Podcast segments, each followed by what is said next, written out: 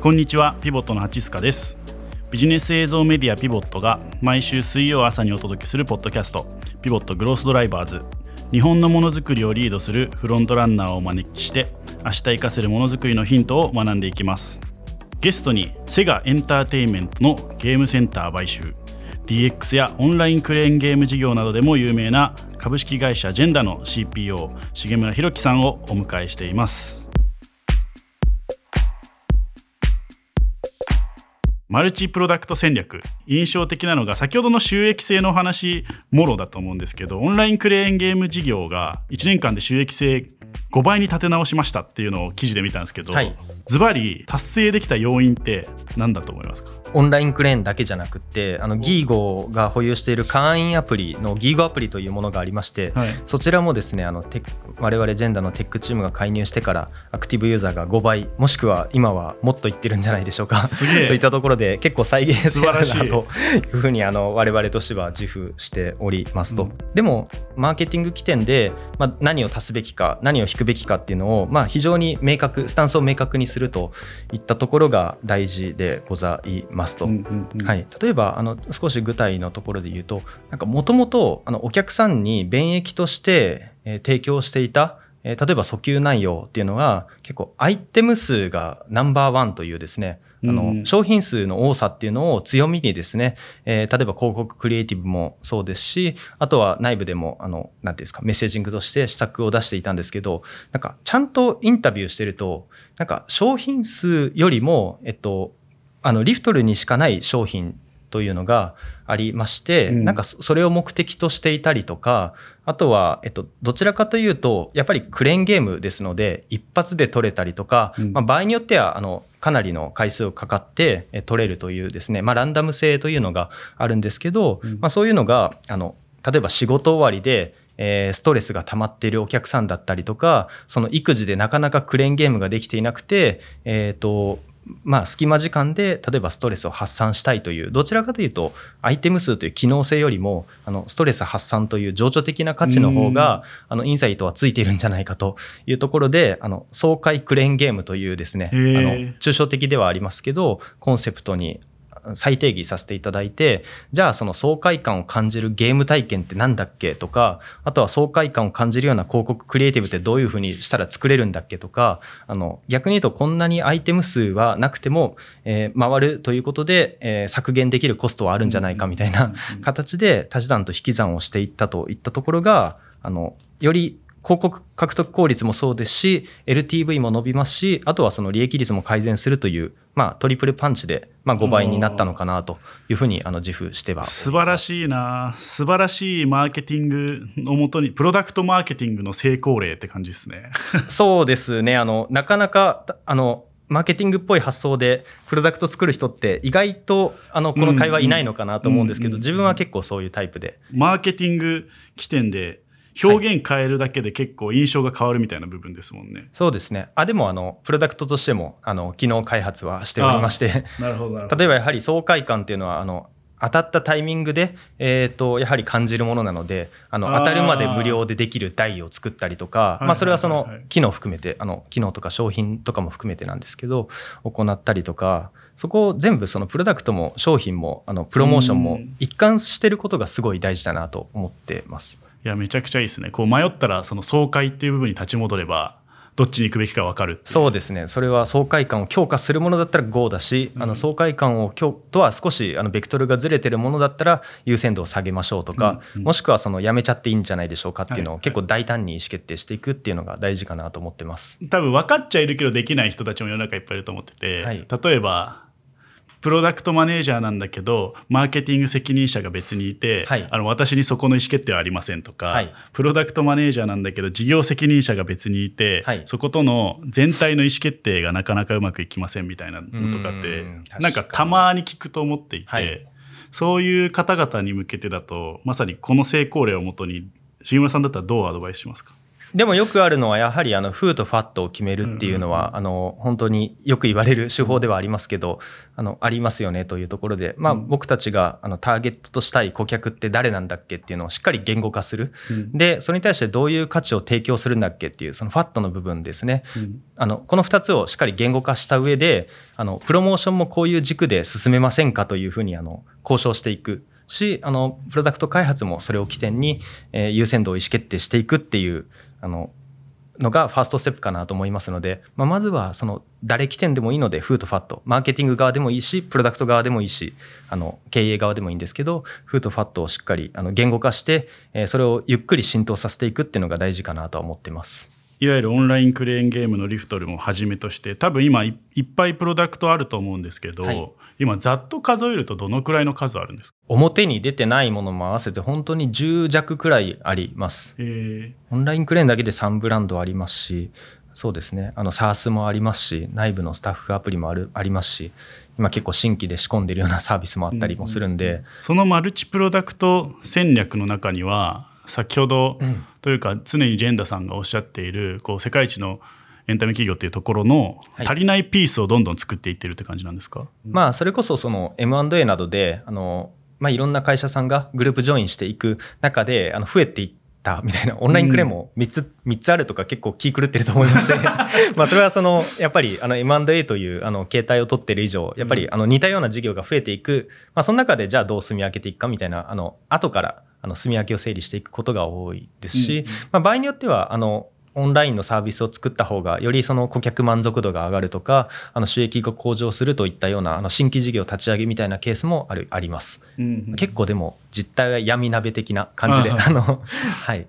新しい創発的に生み出していきましょうと。はい、そんな感じで、うん、確かに今後さらに増えていくとブランドが統合したりとか、はい、なんかさらに実は全員欲しかった新しいものが生まれてきたりとかいう世界もありそうですね。いろんなブランドが混在しているとかいろんなサービスが混在しているっていうのはもうあの大前提受け入れながら進めていく感じで、まあ、そういうじゃあその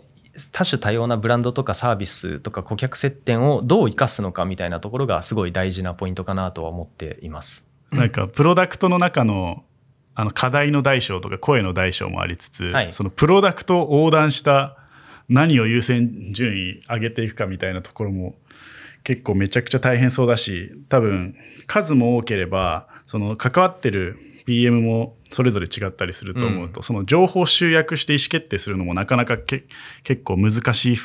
そうだなって思うんですけどそこら辺なんか工夫してることあります？そうですね。あのとにかくシンプルに意思決定するみたいなことは意識してまして、うん、まあ、特にその意思決定において、まあ、その予算配分ですよね、そのエンジニアのリソースを、まあ、どのぐらいの金額、アサインする、アロケーションするかみたいなところが、あの特に優先度決定だと重要なポイントなんですけど、まあ、その際は、やはりその収益の規模の大きさと、あとはその成長性と、あとはその、まあ、もう一つはふわっとしてますが、戦略的重要性みたいなのを、まあ、例えばその ABC のえかけるあの3個ですね。ABC の3乗みたいな形で言うと収益性は大きいくてもちろんその成長している事業には予算を張るべきだし、えーと、収益性がの小さいくて、まあ、その成長してない事業、まあ、そういうのは基本的にはないという前提ではありますが、まあ、そういったところはその予算を縮小させていくみたいなあの考え方をしていますと、まあ、ちょっと戦略的重要性だけはやはりあのケースバイケースなので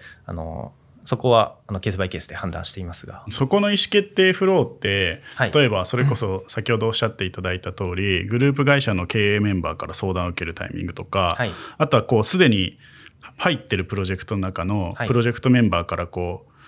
まあ話がある場合とかいろいろあると思うんですけど、重村さんないし CTOVPO 入れた、えーと、技術ボードメンバーみたいなところで意思決定するのか、はい、はたまた PM も合わせて例えばこういう場でこういうふうに意思決定するとかっていうとどうやって意思決定してるんですか？えー、そうですね。あの結構グループ会社の責任者とあとは我々 CTO とかあの VPOE とか、まあ、え相談することが多いんですけど、割と予算決定はシンプルで、そのサービスが伸びていれば予算を増やすし、サービスが伸びなかったら縮小するし、みたいな、あの割とシンプルに、はい、判断していまして、あとはじゃあ全部が伸びていた時に採用って追いつくんだっけっていうところを、その VPOE とか、あの、CTO とかと相談しながら、ちょっとここまで伸びてて投資したい気持ちは山々だけどこれは採用追いつかんわってなったらうん。ちょっと調整するみたいはいなはい。感じで、あの割と大前提開発の ROI を多分明確に示すってまあ僕も何回もチャレンジしましたけど難しいと思ってるんで、うん。まあ、伸びていったら増やす。あの伸びなかったら減らす。ま あなんかこのこのぐらいシンプルでいいんじゃないかなと思って、はい、そうするとそんなに複雑化せずに意思決定できるかなと思ってます。ああそこは結構僕ヒントありますね。確かになんか結構細かく考えるとはい、もう何年後にいくら上がってるみたいななんか敷地を決めたがっちゃうけど、はい。はい。単純に伸びるか伸びないかみたいなところだとだいぶシンプルですよね。そうですね。ん。まさに重村さんの脳内が、はい。あの前職からもそうだと思うんですけどプロダクトマネージャーないし CPO の脳だなって思うんですけど はい、あのただその前に CTO を経験されて、はい。CPO に、えージョブチェンジというか、はい。ある意味こう権限移譲してまた違うポジションになったと思うんですけど、はい。その時のご自身の中のマインドのチェンジとか、はい。なんかミッションのチェンジとかってあります？いやでも僕は CTO はあんま向いてなかったなというか あのそうですね。あの結構やっぱり僕は大前提として、えーコンシューマーサービス 2C が大好きなので,、で CTO の時に担当していたものはあのコーポレート IT の領域だったので、まあ、どちらかというとやっぱりその消費者接点に携わっていきたいなという思いがありますので、まあ、今の形の方があの自分としてもパフォーマンスするかなと思います。うん。ただ当時は結構あのビジネスとあの IT という結構ジェネラリスト的な、うん。あのスキルを求められていたあのフェーズではありましたので、まあ、そういう意味ではあのなくはなかったのかなとは思いつつ、うん。やはりあの今の方が役割としてはフィットしてるかなと思いますし、まあ、CPO としてはやはりそのプロダクトをうん。ジェンダーの中心にしていきたいというところがありますので、まあ、そそこをいかに自分として作れるかといったところはあのミッションとしては考えています。2B もちょっとやってみようかなと思いましたけどちょっと自分はあんまり、はい、む向いてないですし。こう明確に自分の得意な部分好きな部分と苦手な部分も自分の中で認識した上で強い強いところに貼るっていうところやっぱり大事ですよね。うちの部もあの今プロダクトマーケティング部というあの、まあ、今自分が部長としてやっている、まあ、10人弱くらいのあのチームがありまして、まあ、結構テックバックグラウンドを持った変革人材、まあうん。アベンジャーズみたいなはい。チームを目指しておりまして、まあすえー、とそれぞれが得意技があると。で、えーまあ、プロジェクトによっては自律分散的に協働して解決していくみたいなあうん。のチーム体制が理想だなと思ってまして、まあ、なんで自分は 2C 担当ということで、はい、他にどんな人がいるんですか？例えばなんか想像するにはい。分析が得意な人とか、いますいますいます。あの ディズニープラスとかであの アナリティクスとかストラテジーえすごい。のマネージャーやってた方とか もうその方はもうメディアあアベマ t v とかも経験されてディズニープラスとかも経験されてすごくあのエンタメのライセンス周りのことも非常に詳しいですしコンテンツも詳しいし、まあ、データも詳しいという方もいらっしゃいますし、まあ、あとはそうですねホットペッパービューティーのプロダクトのオーナーだった方とかですね。グループマネージャーもやられてた方で、まあ、その方はプラットフォームとか結構 2B と 2C どっちの側面もあるサービスだと思いますので、まあ、そういういろんなバックグラウンドを持っている方がいます。最初が肝心ということであの大体リファラル採用とか結構数年間あのジェンダーに来ていただけませんかというふうなお願いをさせていただいて数年越しにジョインしていただくとかですね、うん。頑張って、はい、あのドブ板営業と やりながら集めているのが現状です。いやーすごいななんかみんなそれがやりたくてやってるんだけどうまく実を結実を結ばないところがあると思うんですけどやっぱりそのそれこそプロダクトに対するマーケティングの考え方とか事業の成長とか含めてめちゃくちゃこう納得感があるから多分いろんな人が来るんでしょうね。そうですね。プラスあと接触回数というか地味にね はい。大事なところを愚直にやるっていうそうですね。まあ、そんな形で今まで CT、まあ、エンジニアから CTO、CPO って走ってきたと思うんですけど、はい。この先重村さんとしてジェンダーの CPO としてどんなことしたいかジェンダーをどうしていきたいかみたいなところってどんな思いがありますか？まあ、あの特に CPO としてそのプロダクトのの起点の話で言うと,、えー、とリアルのコンシューマー基盤をきちんとあの生かしていきたいなという思いがありまして、まあ、今そのギーゴアプリというギーゴのゲームセンターの会員アプリなど、まあ、非常にあの伸びていますし、あのまあ、やはりびっくりしてるのが顧客のリテンションですね。うん。あのリアルの顧客基盤ってあの